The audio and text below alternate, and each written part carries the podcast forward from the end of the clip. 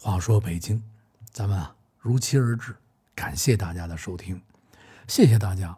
我麻烦大家帮我一忙，您听这节目的时候，您帮我点一下这赞，真的非常需要，谢谢你们啊。二一个就是多增加点评论，嗯、您想了解北京哪方面旅游啊、吃啊、玩啊，您给我留言，我一准儿给您回答。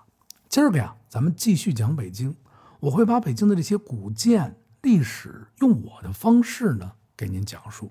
今儿个咱们就聊点神呐、鬼啊。上一期不是说了吗？大衣柜里边那点事儿，咱们下一次说。我一想，不行，再等两天，先聊点神鬼的。今儿个这集啊，咱们聊聊这凶宅。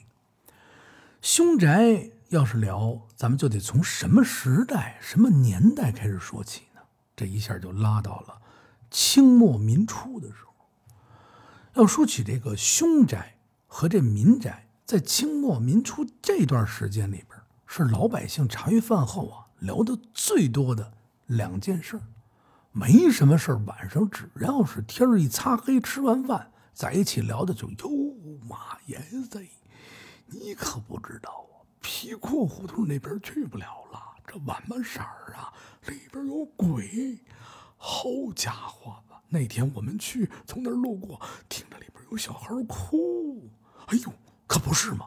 哎呦，那天大张的从那边走，说是看见里边一女的出来了，哎呦，穿着一身红的衣服，从墙头上就飘了出来了，把大张的吓得魂都没了。哎，这都是晚上老百姓所聊的，一个是凶宅，一个是鬼宅，这两个还要区分开了。为什么这么说呢？凶宅单指的是什么呢？是在这个京城里边，内城外城这些个王府大宅里边，大的府邸里边，甭管是有钱人呐、甭管你是王爷，哎，在这些宅子里边，他得有佣人啊，得有家丁啊。这些奴仆们冤死、屈死在这些府里以后，才能把这些个府邸叫成什么呀？凶宅。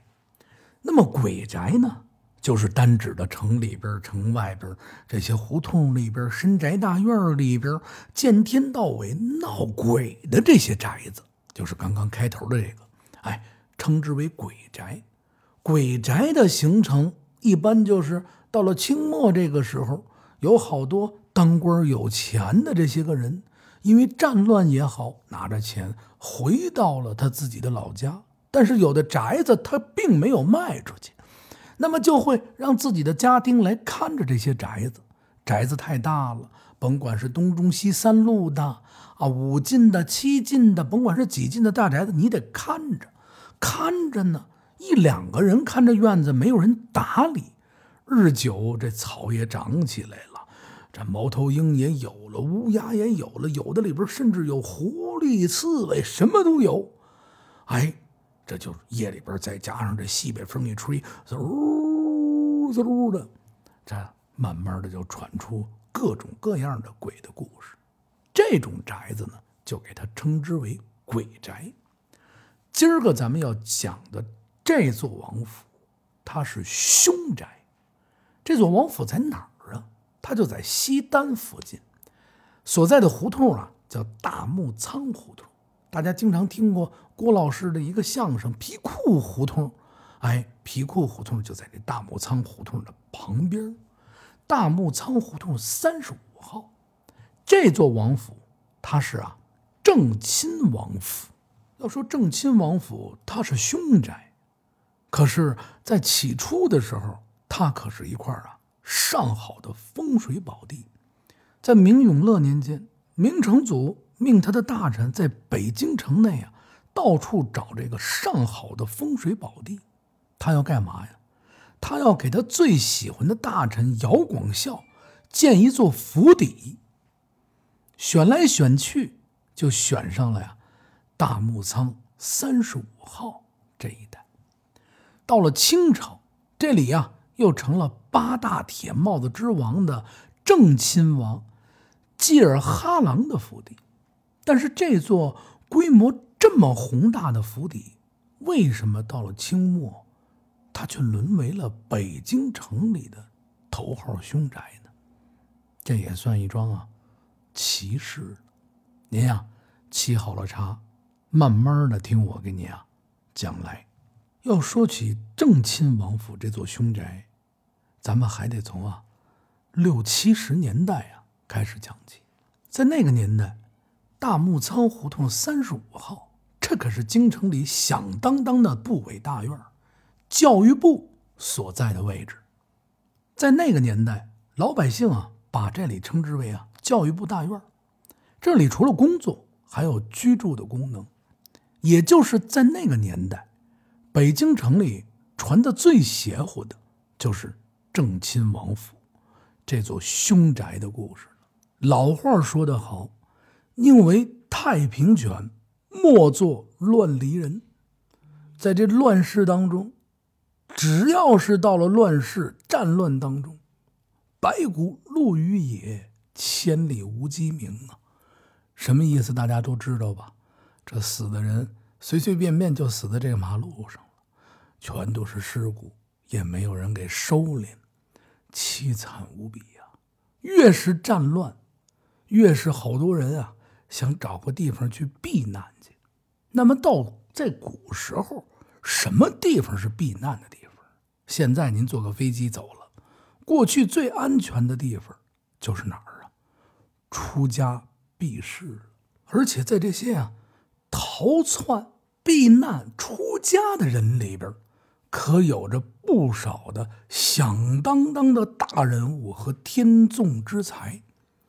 您比如说，明成祖朱棣的首席谋士，谁呀？姚广孝，他就是一个和尚。后来啊，明成祖啊，特别的喜欢他，说你这个 是老出家也不行，你这不成你。哎，你蓄发还俗吧，兄弟，咱俩还能一块喝点这姚广孝啊不同意，他给拒绝了。明成祖也没有办法，他怎么着，就在这个北京城里边啊选这好地方，啊找了这么一块风水宝地，为他建了一座呀府邸。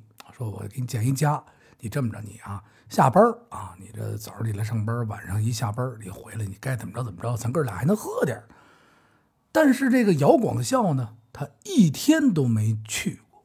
他每天啊上朝下朝的时候穿着官衣，下朝以后换回僧衣，就住进哪儿啊？长安街上的庆寿寺里边，从来也没跟这个皇帝啊喝两口去。你说这人也是死心眼子。哎，明成祖为了姚广孝建完这座府邸以后啊，他就是今天咱们的。主说的一个大宅门就在哪儿啊？大木仓胡同的三十五号这块姚广孝圆寂以后，这个府邸就成了明朝的呀刑部和牢房。这被判处死刑的重刑犯都得从这儿押出去斩首。押出去到哪儿啊？到西市。这西市大家可能不知道，因为好多人说是斩首不是菜市口吗？不对。那是清朝、明朝的时候斩首啊，是去西市。西市就是在今天的挨着西寺附近这么一块地方。但是这座府邸自从啊变成刑部的牢房以后，还有死的人可多了，冤死的也有啊，各种各样死刑的。从此以后呢，旁边的老百姓啊就把这儿啊起了一个名儿叫什么呀？鬼门关。哎你到了这儿，就是得过这鬼门关去，犯的罪呀，反正你都是死。哎老百姓就离这儿啊敬而远之了。一打听，你住哪儿啊，兄弟？我住鬼门关啊，次年上我们家喝，嗨，就就就得得了得了啊得，哎，是这个意思。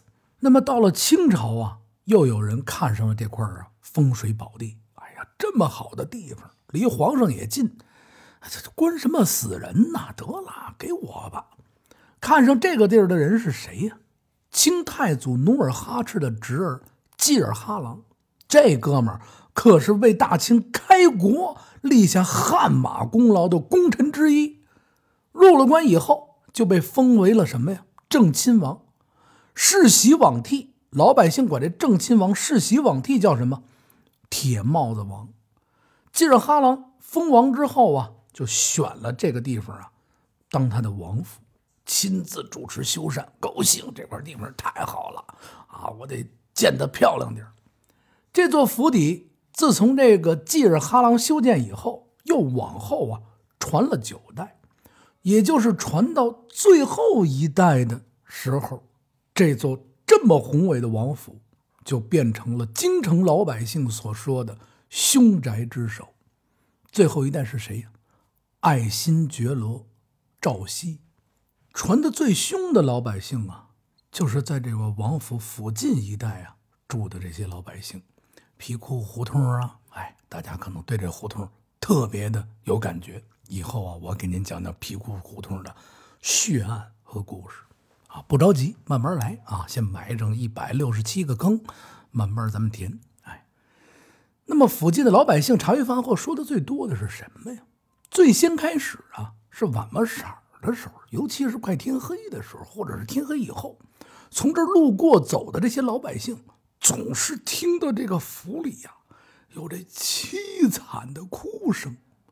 还有甚者呀，晚上做晚上色做这个卖这馄饨的，从这个府的门口路过，哎，走着走着就听着后边有人说：“哎呦。”您给我来碗馄饨吧，我冷。这挑馄饨一听，说：“哟，您等着，我把这火风箱打开，给您弄。”啪啪啪啪的把这馄饨一弄好了，端好了馄饨，再一抬头，这人歘一下就没了，一片纸钱飞儿就飘下来了，传的非常的邪乎。但是这帮人就说。说为什么呀？说这王府就说咱们这破落了也不能是这样。嗨，你不知道吧？大家就往前倒，倒到了明朝的这个刑部，是以前这可是冤死鬼住的地方。你忘了大明朝还在的时候，这是干嘛的地方啊？要杀头的全是住在这里，越传就越是邪乎。到了后来。干脆这晚不色啊，这块没有人走了啊，自动就封街了。一到晚不色就绕绕绕绕着那儿走吧，走不了了。哎呦，去了以后这半条命就得搁那。这事儿啊是越传越邪乎，但是有懂行的，把这大家伙叫过来聊天的时候，给大家伙说了这么一件事发生在清朝非常著名的事情：咸丰皇帝唯一的儿子载淳。也就是啊，后来的同治皇帝，他在继位的时候啊才六岁，于是这咸丰皇帝呀，在临是不放心啊，临终之前啊就任命了什么呀？八位顾命大臣，你们这哥几个帮帮这孩子的忙啊！这孩子呀还小，还得靠你们这兄弟几个兄弟帮帮忙啊！谢谢了，让这八位顾命大臣啊来扶正，这里边呢。都有谁呢？就包括了那一代的正亲王端华和这端华的弟弟肃顺都在这里边。但是这同治皇帝的妈妈亲生母亲，大家都知道是谁吧？老佛爷，他可不愿意说你这八位大臣啊，把我这权力给分享了，你这这这不行啊！把我架起来了，这这这不行。于是乎。老佛爷呢，就找到了当时的恭亲王奕欣。哎，这奕欣啊，咱哥们儿这么多年关系了，嗨，你瞧瞧，这八个人不服，让他们主理朝政，咱还吃什么喝什么呀？俩人一商量啊，那咱得办他们。哎，他们俩就发动了一起啊政变，把这八个人啊踏踏实实就给办了。这次政变呀，就是。心有政变，当时呢，杀了呀仨人，流放了五个人，他把这个朝政独揽在手了，开始了他长达呀半个世纪的统治。清朝的时候啊，还有一个定制，宗室行刑，这个在宗的人里边，你可以啊自尽啊，就是说你行了，我不斩你啊，从那个。赏你啊，这么多年有功，你啊家里边去那个喝点毒药啊，上吊啊啊，弄几根鞋带啊都行啊。这个端华呢是世袭罔替的铁帽子王，慈禧啊也算是给他留足了面子，说去吧去吧，自杀去吧啊，甭管是鞋带还是毒药，你爱选一个方法。端华呀，是被这慈禧太后啊赐了，你在家里边自自杀啊，你这没事。但是他弟弟肃顺可是破了大例了，慈禧太后啊命人把他的弟弟啊押到菜市口当众斩首，这在当时可是轰动的大新闻呢啊！这在宗的正亲王逆地而行，给斩了。哎呦喂！这老百姓茶余饭后就说传的，一个是闹鬼，哎呦，这正亲王府出了大事了。你瞧瞧，前两天不是闹鬼吗？你看看这个俩人啊，一个给斩首了，一个在家里自尽啊，本身不应该斩首，这是压不住了。大明朝那时候这是干嘛的地方啊？传来传去，越传越邪乎。郑亲王呢，也就在这个时候，荣升了京城内最为不祥的府邸之地之一。这事情发展到这儿可没有完呢。时光飞逝，到了一九零零年，八国联军入侵北京城，一路啊烧杀啊，连杀带抢，就到了这郑亲王的王府门口。这八国联军一看见这郑亲王，哟，兄弟，这房不错，不错，走不这的，走一趟。哎，看着这房子也气派，冲进去就把这王府啊给抢了。抢这王府不行，把里边所有的家丁都给绑起来了，如有反抗，全部都给杀掉。当时，据老百姓的野史里边传，在抢这座王府杀人的时候。二龙坑里边的这条河血染成红啊！为什么二龙坑这块怎么给呃染成河了呢？二龙坑就是现在的二龙路，因为二龙坑这边的水引到了王府的花园里边，这人杀完了以后，血就流出去了，整条河都是红的。你想想，他杀了多少人？在一九零零年，八国联军进的北京城，杀这个王府的时候，那一代的正亲王是谁呀？凯泰，这哥们儿当时聪明了一点为什么这么说呢？在这八国联军没进城之前，哎呦，我先跑了吧。这这这这，好家伙，洋人进城了，跑到哪儿了？跑到固安县去了。到了固安县以后，他以为就没有事儿了。但是啊，到了固安，他又是害怕，又是担心，这心眼儿也小。哎呦，我这怎么办？就病死在呀这固安。您瞧瞧这王府，啊，又是一座府主死于非命，家丁都给杀了，这更是验证了这座王府的不祥。凯泰当时死的时候才二十多岁的一个小伙子，在这凯泰死了以后两个月，他的儿子呀赵熙才出生。出生以后过了两年，他这儿子呀就继承了他的爵位，成为了大清朝啊最后一代的。末代正亲王。时光飞逝，到了一九一一年，辛亥革命的枪声打响了，大清也就此没了。那个时候呢，清朝的朝廷和这民国的政府啊，也签署了优待的条例。皇帝退位以后，民国政府给他发这个拨款，给你钱啊，你给那溥仪钱。清朝的这些王公贵族的财产呢，啊。也是啊，你们先保留着，我们不要你的，不抢你的。比如说这个金银珠宝啊，啊，古董啊，你们家这些东西啊。但是这个只是明面上的政策，我是给你们写出来了。实际上，这些王公贵族没但没有得到这保护的优待，反而成了当时这政要军阀、这街道的痞子、流氓敲诈勒索的对象。哎，因为好欺负呀，你也没有部队了，是不是？你们家这么有钱啊？你这几个老幼病残的家庭去了就抢你，兄弟，你有钱，啪一大耳鼻头啊，嗨，大耳鼻头，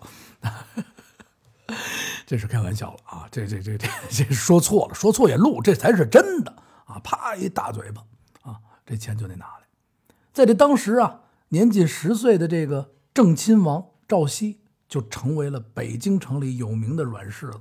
谁都得过去念一下，啊，说走吧，哥们儿，没钱花了，赵熙那儿去。嗨，这你就想想多倒霉吧，啊，就这样还不算完。这赵熙当时你也是大清留下的这么一个正亲王，是不是？你也是王爷，对吧？那么他也得要面儿啊。过去我我们家什么地位啊？跟这外面的军阀呀、政客呀，啊，偶尔也是做做宴请，体面体面啊，打折了这腿的出门。得牛个逼啊！这钱不经花，出去被人敲诈勒索也好，自个儿再花也好，是有点地，有点什么，慢慢的都被人家给选了，一点钱都没有了，这日子过不了了，怎么办呢？只能啊，把这王府抵押出去。一来二去，让人介绍给抵押给哪儿啊？抵押给他们这离这非常近的西日库天主教堂。括弧和括弧啊，咱们西日库天主教堂，咱们得做个小广告。什么广告？如果您来北京玩，西日库天主教堂算是北京市内非常有名的西洋建筑之一，哥特式的大教堂。从历史建筑、从外貌、从拍照片都是非常值得去的。您去了那个北海公园，去了故宫，去了这两个地儿，您就可以在附近溜达着。到这西什库教堂啊，这括弧结束，一定去。不明白您找我，我一准告诉您啊。冲哥记住了吗？找我问。自个儿家这房子给抵押出去了，那么自个儿还能住在这儿，先借点钱花吗。到了后来，这越花窟窿越大，越花越多。这西什库教堂这这这这不行，这你什么时候还我钱呢？赵熙说明儿个吧，啊后儿个吧。哎呦，您等着，一会儿我就给拿去。嗨。您到我们家门口了是吧？等等等着，哎，这西直库教长一等等十年啊，就是这样欠账的啊，明儿个今儿个啊，后来就逃跑了。西直库教长一说这不行啊，这我得给告上法庭去。当时啊，告完了以后就把这王府啊查封了，也是恰好这个时候，你说怎么赶上了？恰逢这当时的中国大学的这个想找这个学校的宿舍。这个东大学就说这这这地儿不不不错呀，啊，说不行，我们跟赵熙商量商量去吧，就去找到这个赵熙，这学校说我们这么着，我们这出钱呢，把你这个本息给还了啊，您这王府就给我们中国大学当学校了。赵熙，你这么着，我们还完钱以后也不轰你走，也不干嘛，你在我们这当一个啊名誉的董事。这赵熙一听，那得了，那挺好，哎，嗯，成吧，哎，当了这么一个名誉董事。但是这董事啊，可挣不了多少钱，为什么呢？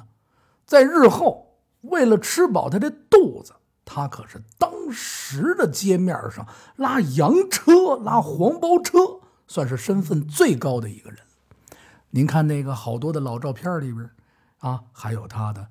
留下的拉黄包车的时候的照片。时光飞逝，凑凑凑凑凑凑凑凑凑凑凑啊，凑一顿。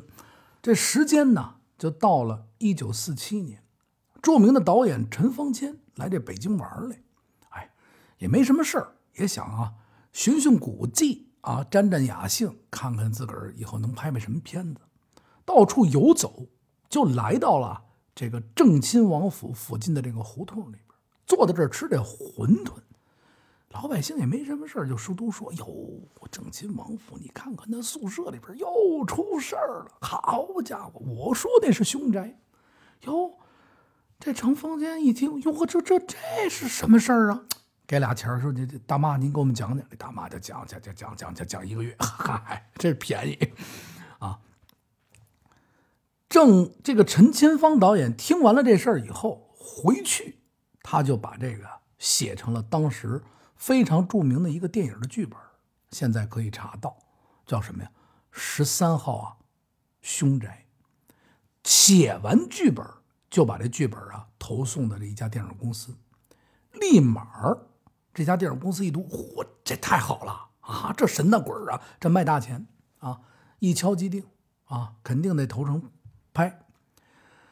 拍完以后就上市了，讲的是什么呀？正亲王府短短的几年间。啊，几代这个冤死的人就是胡编乱造吧？当然他们也是听来的，怎么冤死的？啊，系鞋带死的，吃馄饨死的，上厕所被熏死的，哎，这一系列。这部电影上映以后，北京城里就更坐实了什么呀？啊，正亲王府啊是鬼宅了。但是在这个电影上映之前，赵熙这哥们儿听说了啊，说你们这，我们家是你们不能这么编呐啊！什么呀？就就就就就就这样。当时他也算是有学问的人，于是乎身边有点人说：“咱们得请律师，你不是没钱吗？咱们得告告这个，不能说让他就这么亡了。”他当时啊就请了非常有名的一个律师，叫什么呀？梁志耀，就一块联合把这电影公司给告上法庭了。这电影公司呢一直也没理睬他啊。但是法庭受了此案以后，啊，法庭说那不行啊，说你不理我们不行啊，就命令这电影公司说你这个停演，啊，你们也别上映了，啊，这可不行。这电影公司一看，这这是有法律在这说，这也不迫于压力，我我们也得，是不是也得也得挣钱呐？说这这这一来二去就老找这个郑熙说这 说兄弟说我们给点钱合一合，咱商量商量啊。就给出了当时的十三亿法币，把这个损失啊补偿你十三亿法币，这部电影才得以上映。